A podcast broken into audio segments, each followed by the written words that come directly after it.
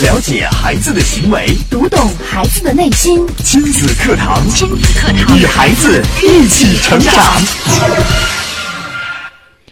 近几年，有一个字的含义和应用范围变得越来越宽泛，那就是“作”。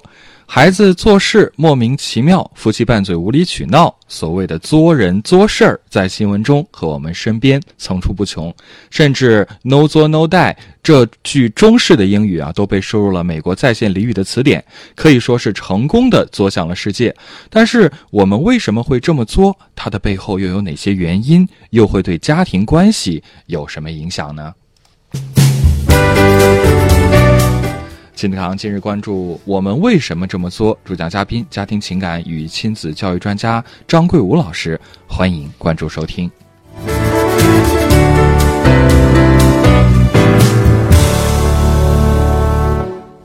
我是主持人袁明阳，我是主持人吴化，有请张桂武老师。张老师您好，哎，主持人好，大家好。今天这个话题很有意思，嗯，是因为这个，这确实那个 “no 做 no die” 这个这这句话好像是特别流行这两年。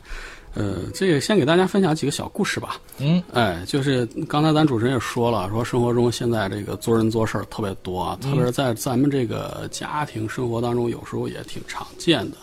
嗯，你像这个，我有一个朋友，就是当爸爸的，然后他的孩子上幼儿园，然后有一次这个周末的时候，这个他的妻子加班，然后他的父母呢也正好，然后出去旅游去了，哎，就只好是他在家就是一个人带孩子，哎，刚好那一天呢比较巧，然后他又需要写一个很重要的一个工作上的材料，就是到周一上班是要用的。所以他就在家跟孩子说说那个你自己玩一会儿，呃，爸爸写点东西，然后等会儿带你去玩。哎，孩子一开始就答应了，说那你我我在客厅玩吧。然后他就这个自自己在书房写东西，让孩子在客厅玩。哎，但是哎发现孩子答应的挺好，然后每隔十分钟左右，然后孩子就噔噔噔噔噔跑过来，跑到书房给他捣乱。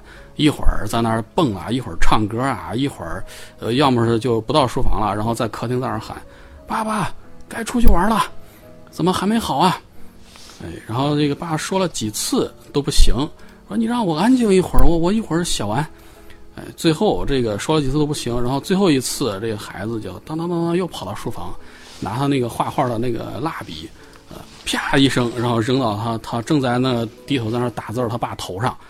哎，这一下，这个这这这，我这朋友他就终于是忍不住了，然后抓着那孩子就吵了一顿，啊，说跟你说了半天了，让我安静一会儿，等一会儿我就带你出去，你怎么这么烦啊？非得让我吵你才行，是不是？嗯，你看你作不作？你跟你一会儿在扔我扔我头上东西，一会儿在那喊，一会儿推门，哎，这这这就是就前一段，然后这个我这朋友他遇到这个事儿，关于他孩子的事儿，嗯，然后第二个小故事是什么呢？就是前两年。然后有一个朋友，然后向我抱怨，这是一个女性朋友。嗯，她跟我抱怨什么呢？她抱怨她自己，她不抱怨别人，她抱怨她自己。嗯，她说：“哎呀，你说我现在怎么变得这么作呀？”哎，我说：“你你你怎么作了？因为那个前两年，当时她还在谈恋爱。她说的，呃，本来这个这个这个朋友就是还是在大家这个心里边就是比较公认的，属于人是比较懂礼貌的。”哎，也很善解人意，做事情啊或者做什么都是很很会替人考虑的一个人。但是在那段时间啊，她和自己的男朋友在一起的时候就变得特别极端，啊，必须一天八个电话，要是她男朋友不接，然后她就立马一口气儿就就二话不商量，把电话、微信、什么 QQ 全删掉、拉黑。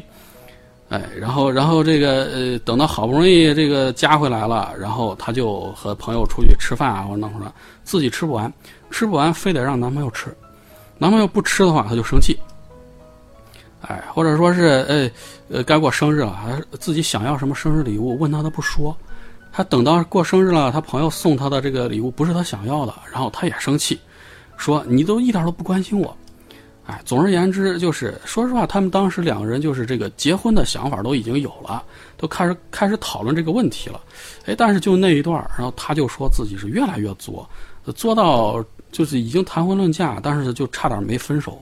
呃，临到头的时候，嗯，他说我现在都自己特别讨厌自己，嗯，我不知道怎么回事哎，这是第二个小故事。嗯，第三个小故事是什么呢？这是一次咨询上的事儿。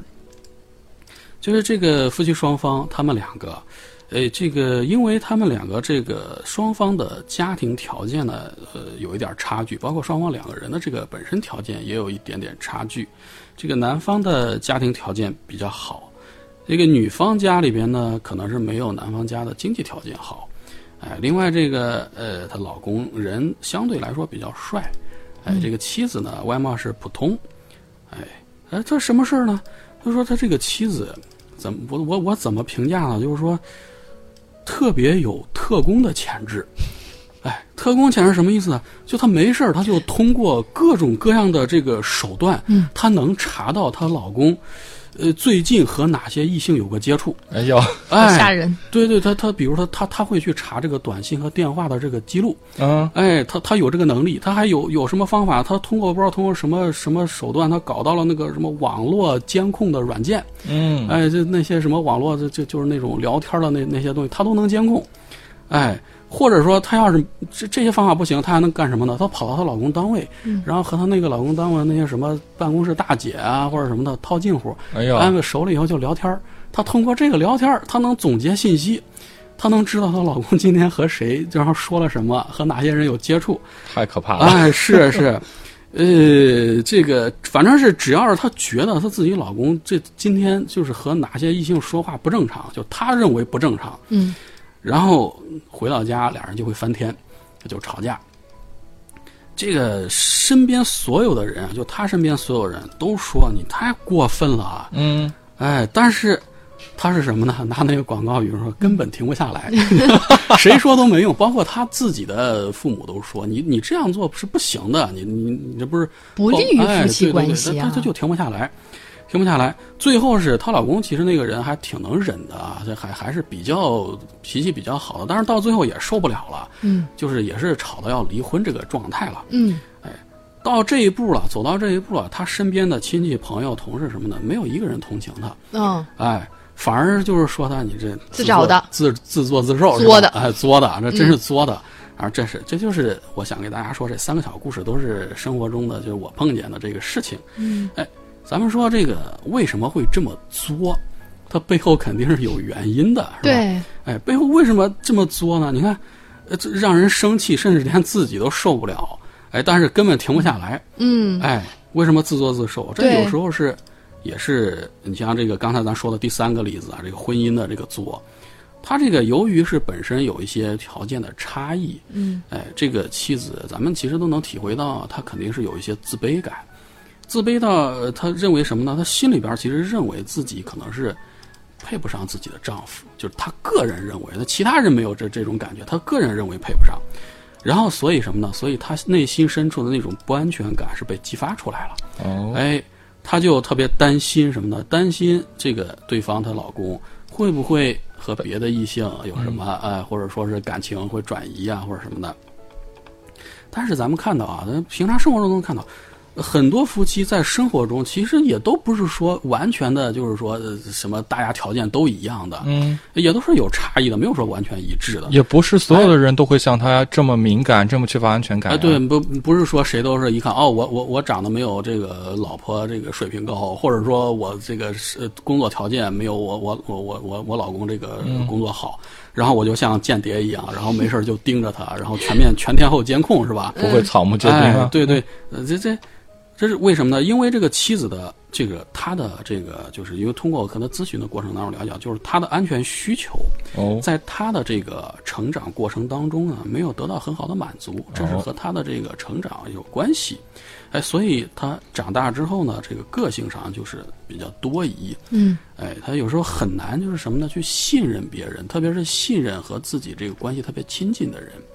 哎，这种不信任是就是其实是让什么呢？让她很早就在心里边儿给她丈夫已经贴了一个标签了。嗯贴了一个标签是什么呢？就是他可能不爱我，哎，然后呢，她其后就是在婚姻过程当中做出的那些间谍行为啊，其实只不过是对他自己心里边贴的这个标签自己进行一种验证。嗯，哎，你看我其实她心里边潜意识里边觉得，哎呀，我配不上我老公，然后我老公可能会不爱我，然后呢，我就通过各种各样的手段，然后去验证，验证到最后，其实就是要离婚了。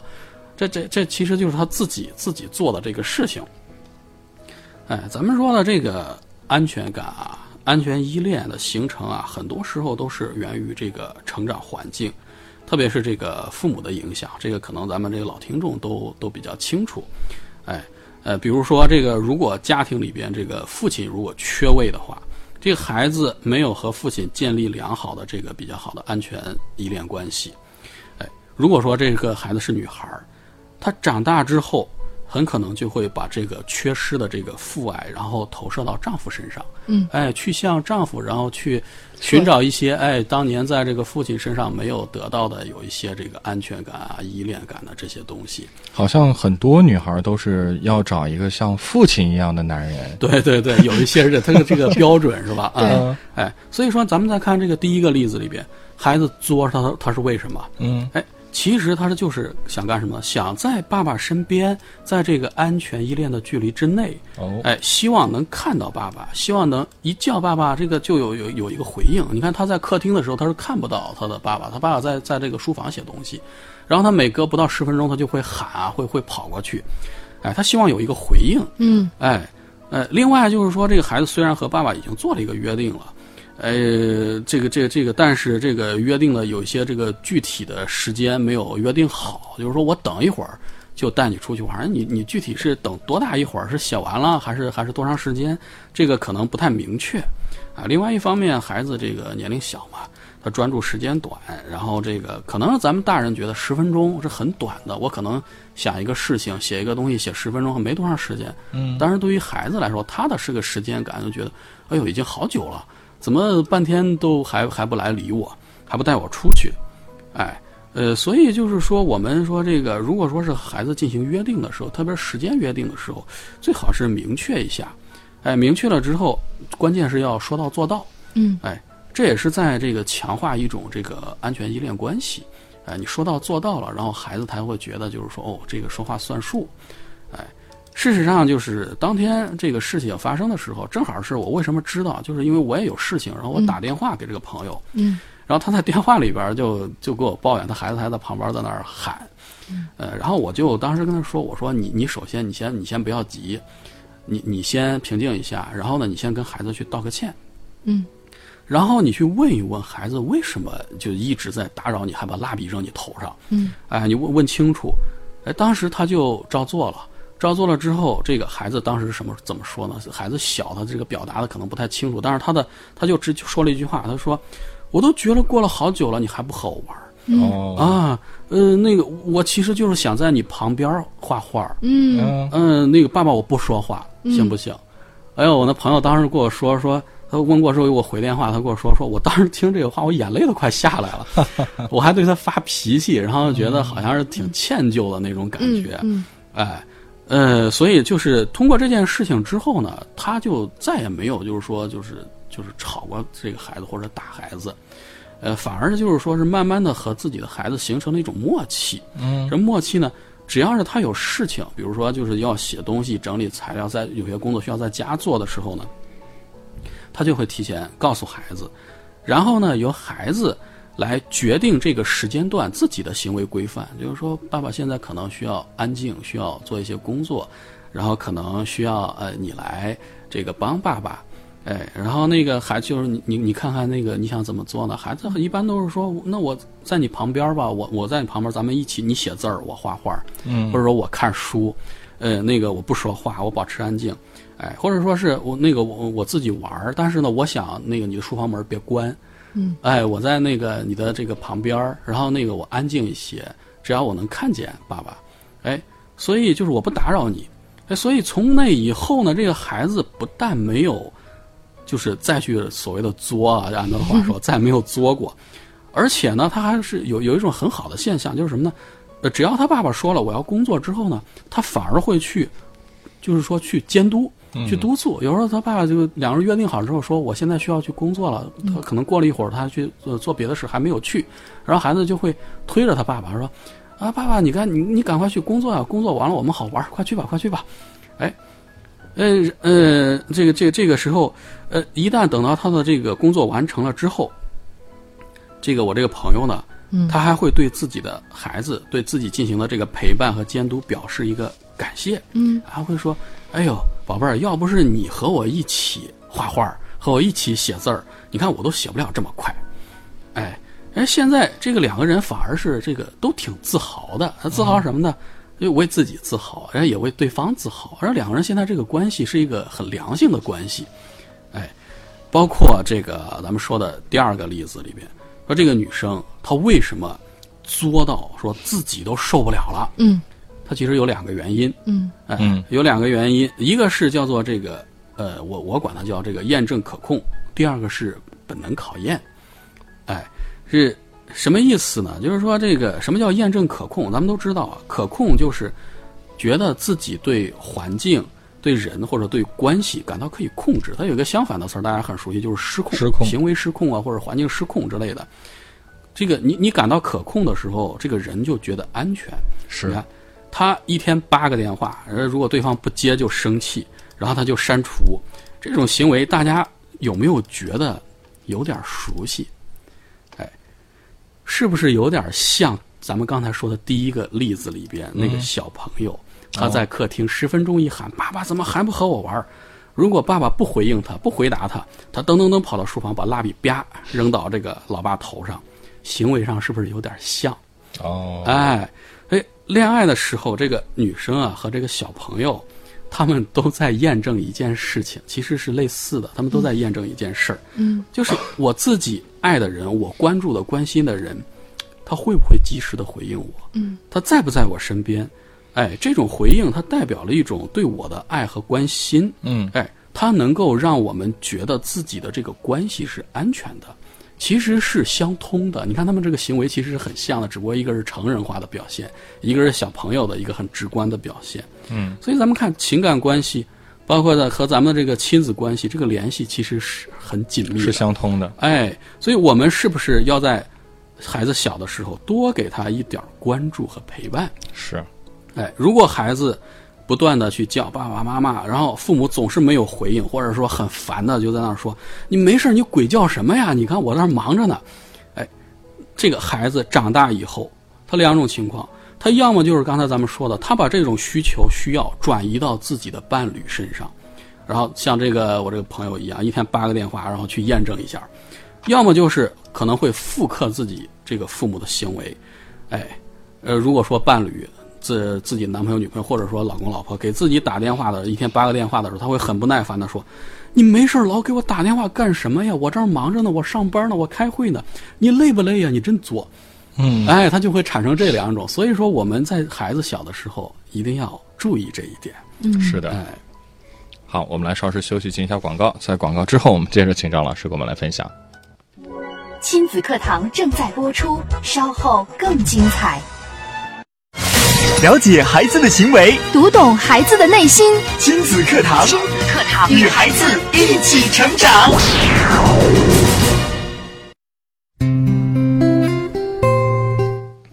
好，继续回到节目当中，正在进行的是亲子课堂节目。今天邀请到的主讲嘉宾，家庭情感与亲子教育专家张桂武老师带来的话题：我们为什么这么做？我们接着请张老师给我们来分享。是的，刚才已经分析了张老师所讲的三个故事背后的原因。那么，既然是会作，有这个事情背后有它的原因，那我们嗯，如何去避免这一类事情的发生呢？哎，你像这个咱们生活中，就是经常就是总觉得好像是自己身边的人啊，或者甚至包括自己，有时候太作了，怎么办？对，就感觉生活挺美好啊，为什么非得搞点事情出来呢？哎所以这个无论是觉得别人作，还是发现自己作，首先要明白一点，嗯因为通过刚才例子，咱们已经说明了，这个作背后啊，其实都是有原因的。哎，我们就是要去了解和分析背后的这个原因。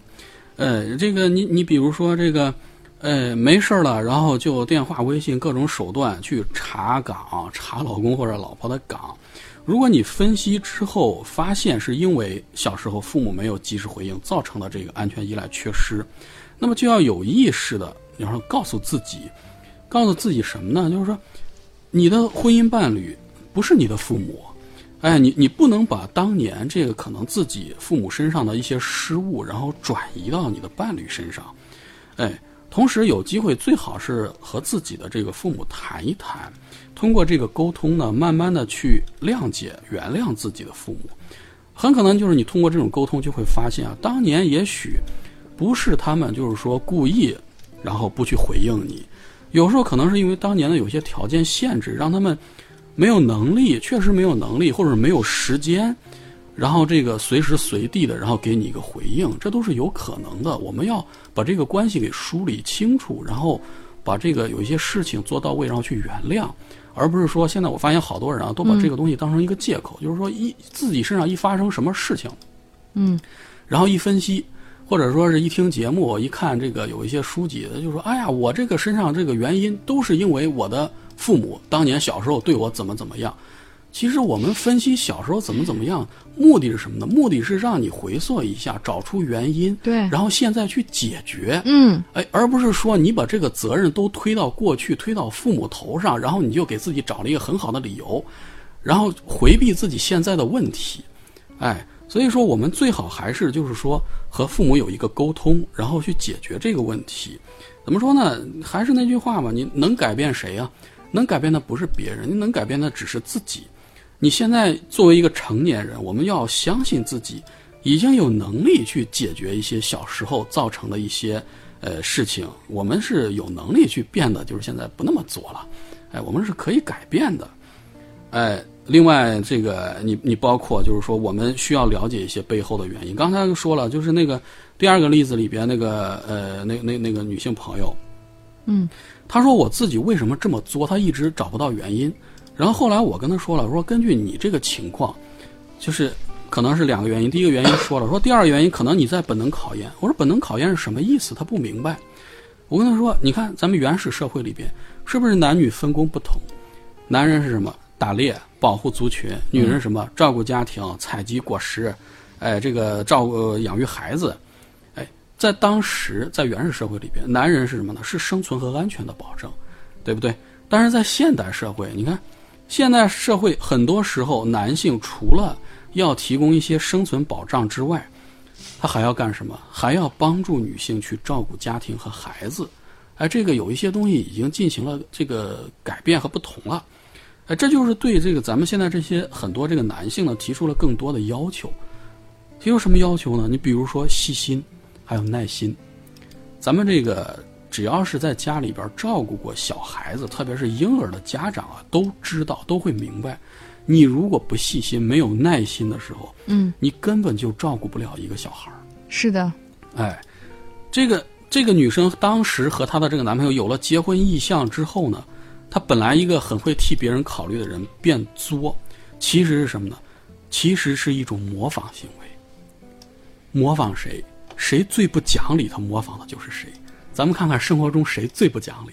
嗯，小朋友，特别是小婴儿。嗯，因为他他不是说大人有一个理性，他已经习得了很多东西、很多规则了。嗯，哎，他就是本能的去表达自己的一些需求。我要吃了，我要喝了，我要上厕所，他就哇哇哭、哇哇闹，呃，提醒家长的注意。这种模仿他在干什么呢？他就是对自己的潜在结婚对象是一种考验。考验什么呢？如果你连我现在的行为都受不了。将来我怎么指望你有耐心去帮忙照顾更加不讲理的下一代呢？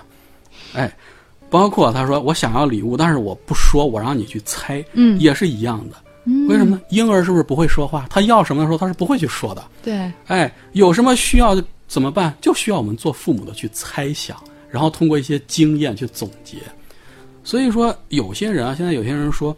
女性在婚前作，包括这个刚结婚的时候，就是要小孩之前，她会有一个不自觉的作的阶段。嗯，她是干什么呢？就是说，哎呀，这些女性无论是婚前婚后，都是为了考验对方能不能成为一个模范丈夫，能不能保证我这个呃结婚之后，包括这个漫长今后的婚姻生活，还能像当年一样，恋爱当中一样，就是说像一个公主一样的去生活。嗯，我个人是不完全同意这个说法的。嗯，你看咱们这个女性其实没那么肤浅。人家其实压根儿早在潜意识里边都在考虑这个下一代的问题了，人家考虑的问题要深刻的多，哎，所以说这些事情，如果说你不去了解的时候，你不去明白的时候，你可能就会对自己行为上的一些变化，我变得这么作，然后自己都不理解，自己会困惑，然后你自己无法去掌握怎么样和对方相处的一个度。哎，咱们说了，这个和别人相处，有时候作呀，我们是可以接受的，适当的作是可以接受的。嗯。但是这个无论是任何事情，都需要有一个度。嗯。哎，作可以，但是作要有度，对不对？哎。特别是在这个家庭关系里边，夫妻之间，你们这个作，一定要找到一个适合的模式，这个互动模式。对，如果说是抑制不住内心的那个小朋友想撒撒娇、矫情一下，把握好这个度，其实也是在调节我们的生活。这个你们通过之间互相之间的互动，然后对。方知道你是怎么一回事，你也知道对。方内心能够接受的底线在哪里。这个时候。其实适当的作是对。婚姻很好的一个润滑剂。嗯，哎，我们要要理解这个事情，一定程度上去接纳它，哎，但是怎么样作，但是作而不死，这个就显功夫了，是吧？这个是有 技术性、对，技术含量是吧？你不作死就不会死，但是你怎么样去作，但是做的让人高兴、能接受，这就是显功夫了。对，你比方说这个，有时候这个咱们在这个家庭关系里边，经常看到这个老婆可能会。发脾气，咱们说撒娇，或者说是生气，或者是表达愤怒情绪，都都是一样的。发脾气可以不讲理，可以，但是咱们刚才说，你要明白对方的底线在哪儿，对不对？这是一个前提。然后很关键的是，你作过之后，你一定要明白，你要作过之后要做一些这个后期的工作。嗯，比方说，你要作的时候，要给对方留一个台阶儿，留面子。嗯，哎，要让他能够下台阶儿。否则，你你要是不给对方留一个下台阶儿，然后就把这个后路都堵死了，然后你作的话，可能最后这个后果效果就后果就不好了。嗯，哎，比方说你有没有注意到你发脾气或者说是去无理取闹的时候，你这个环境和场合有没有在事后去解释这个原因，或者说在事后有没有有一个主动的道歉的行为？比方说，呃，我给大家举一个小例子吧，就是说这个老婆可以怎么说呢？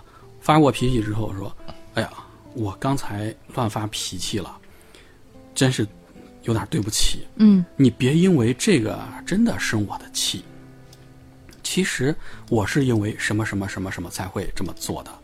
哎，也就是在你面前，可能我会忍不住讲出来。今后我一定会注意的。嗯，为什么要这么说？我给大家分析一下。他说我刚才乱发脾气了。”这是在干什么？这是就是刚才咱们说的，首先你要承认错误，这是一个态度，然后对不起是在道歉，哎，是在平复对方的一个情绪，然后他又说你别别因为这个事儿真的生我的气，这是在干什么呢？这是在进行一种引导，嗯，把对方情绪进行一种引导，不要现在不要生气了，哎。其实我是因为什么什么事儿才会这么做？这是在干什么呢？这就是一种行为的解释。你要让对方知道原因，哎，也就是在你面前我才会忍不住讲出来呀。这是在干什么？这是一种暗示，暗示什么呢？暗示对方对于自己的重要性、独特性和唯一性。嗯，哎，今后我一定要注意。这就是最后再强调一下，我对于这个事情我自己是有一定的控制的，我会一定会去注意的。嗯，哎，所以说，作可以，但是怎么样合理的作，就需要大家呀，咱们每个人各自摸索一下，摸索出真正属于自己的一种模式。这个事情有时候是没有办法去生搬硬套的，因为每个人的这个环境条件不一样，脾气秉性也不一样，就是需要大家去摸索摸索。哎，呃，另外你包括这个说这个别人作的时候啊，嗯，特别是孩子作，有时候。咱们怎么说呢？孩子可以说在生活中都是做事小能手，嗯，比比大人要作的多啊，哎，但是孩子和大人是不一样的，不一样在哪儿？他背后他背后做这件事情是有很多很多的规律可循的，嗯，哎，你像这个年龄比较小的孩子，咱们都知道啊，孩子各个阶段都有敏感期，哎。每个阶段，他都会有特定的这个比较作的事儿发生。你比方，比如说，在这个秩序敏感期，他就必须把这个东西弄得就是按照自己的规则来，哎，或者说是有有一些什么完美敏感期，呃，你你给他块饼干他一看那那圆的，然后掉了掉了一个掉了一个边儿，他就不吃。哎，所以说你你会觉得这这孩子是怎么回事儿？你要是不了解这些情况的话，你就你就会觉得他很作。嗯，但是其实他是一个成长过程当中的一个特定表现。嗯哎，你包括这个青大一些年龄大一些的孩子，青春期也有很多的特点。现在咱们很多这个有一些专家、有一些专业的数据都做了很好的总结了。哎，有有时候他们会做一些在成年人看起来这个很很作的事儿，是说很很不可理解的事儿。你像我原来就碰到过一个孩子，然后向我咨询，咨询什么呢？他就觉得在上课的时候，他的同学还有老师都一直看着他，然后他就觉得别人都在看自己，压力很大。然后他上课的时候不敢看黑板，嗯，然后这个不敢那个看老师，呃，不敢去回答问题，压力特别大。其实这就是什么？就是一个青春期，然后他对自己这个对别人的关注的一个特别敏感。其实别人没有，嗯，老师上课的时候他不可能一直盯着一个孩子看，呃，自己的同学也在听课、听课、听讲，也不会把注意力，就是说所有注意力都放在你的身上。但这就是他的一个特定时期的一个特定的心态。嗯，哎，我们如果说去了解的话，父母能够主动去学习和了解这方面的知识，就会对这些行为有更多的一个理解和宽容。是哎，可以说这个所谓的作啊，就有时候是孩子在成长过程当中的一个必经之路，我们每个人都要在心理上有一个准备。嗯咱们说这个为人父母啊，不是说只是把孩子就是养大，给他供他吃、供他喝就行的。很重要的一点是什么呢？就尊重孩子，是吧？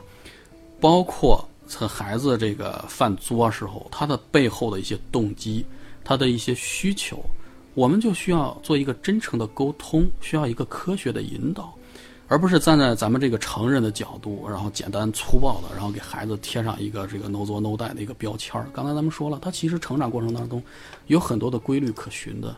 哎，我们如果是去了解的话，就可以很宽容的去看待这件事情。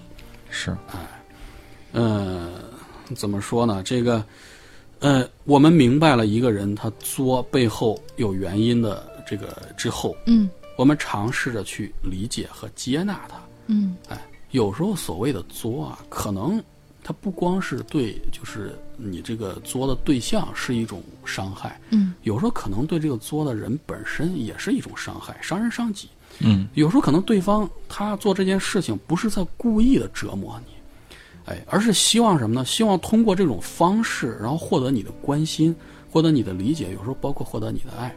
只不过他没有一个正确的方法，他自己都不知道对自己需要什么，自己怎么样把自己这种需要表达出来。嗯所以还是咱们那句老话，你要尝试着去和对方进行沟通，沟通，然后表达自己真实的一种感受，然后同时帮他了解自己的一种需求，因为他自己有时候都不知道。哎，你表达感受是很重要的。咱们说了，这个作有时候是不能，就是到一定程度，就是刚才咱们也说了，这个度很重要。如果说过了你这个能接受的这个底线的时候，呃，不要太迁就。嗯该表达要表达出来，你表达出来也会让对方知道。有时候他对方不知道，他已经伤害到你了，伤害到你的感情，伤害到你们的关系了。你你好好的表达出来，让他清楚，这也是很重要的。哎，但是怎么表达？这个咱们呃上一次我来节目的时候，其实也说了，怎么表达？这个是要表达自己的情绪，嗯不要有情绪的去表达，对不对哎，这点很重要，我就再提醒一下这个咱们各位听众。哎，另外就是说你在平常婚姻生活当中有一点很重要，我也想提醒大家一下。这个咱们刚才说了那么多，可以看出来啊，可以听出来，很多时候所谓的 no 作 no die，都是因为什么呢？都是因为一种安全感和信任的问题。嗯哎，这个，所以我们有时候要有一个意识，在婚姻生活当中，有时候要时不时的主动去把你自己对于未来、对于家庭，包括还有对方的这个一些规划，拿出来和对方进行沟通和讨论，让对方知道你的人生和他息息相关，你的这个未来规划里面有他，这很重要。这嗯一方面什么呢？可以慢慢的培养对方对你还有对你们关系的一种信任和安全感。他知道你的未来就是，嗯嗯，把它放在你的这个未来规划里边了。哎，另外一方面是什么呢？也能够让对方在这个可能犯作之前啊，他会考虑一下，哎呦，我要是老是这么作的话，会不会对这个美好的未来有什么影响？我作了会不会死啊？可能就是给他一个心理上的一个一个提前打一个预防针也是，嗯，哎，所以这也是很重要的一点。我个人觉得吧，给大家就是提个醒儿，嗯。好，谢谢张老师精彩的讲解。今天节目就这样，明天同一时间，金团和您不见不散。